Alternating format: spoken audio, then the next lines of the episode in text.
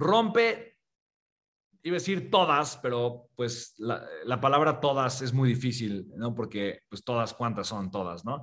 Pero rompe las principales objeciones. Dentro de tu oferta tienes que romper las principales objeciones.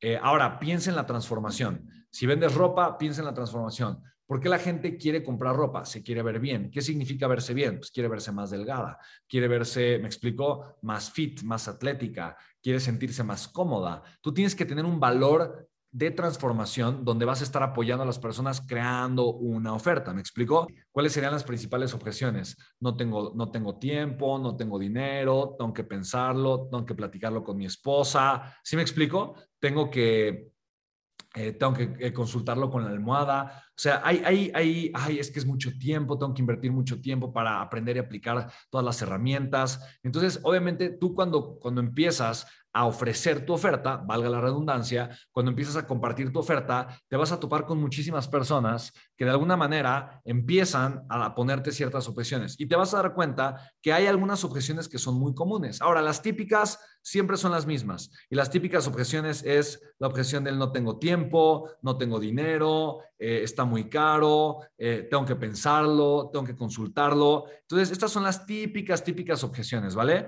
Y para mí, ¿qué sería importante? Sería súper importante que tú pienses y hagas una lista de cuáles son las principales objeciones eh, alrededor de tu producto, tu servicio, y que de alguna manera te encargues a partir de ya, a partir de ahorita, de encontrar un argumento, un contraargumento que destroce esas objeciones. Tú tienes que ser capaz de destrozar las objeciones en tu, en tu oferta y tienes que incluir cómo rompes esas objeciones dentro de tu oferta. Las objeciones sí son las excusas, ¿vale? Entonces, rompe siempre las principales objeciones.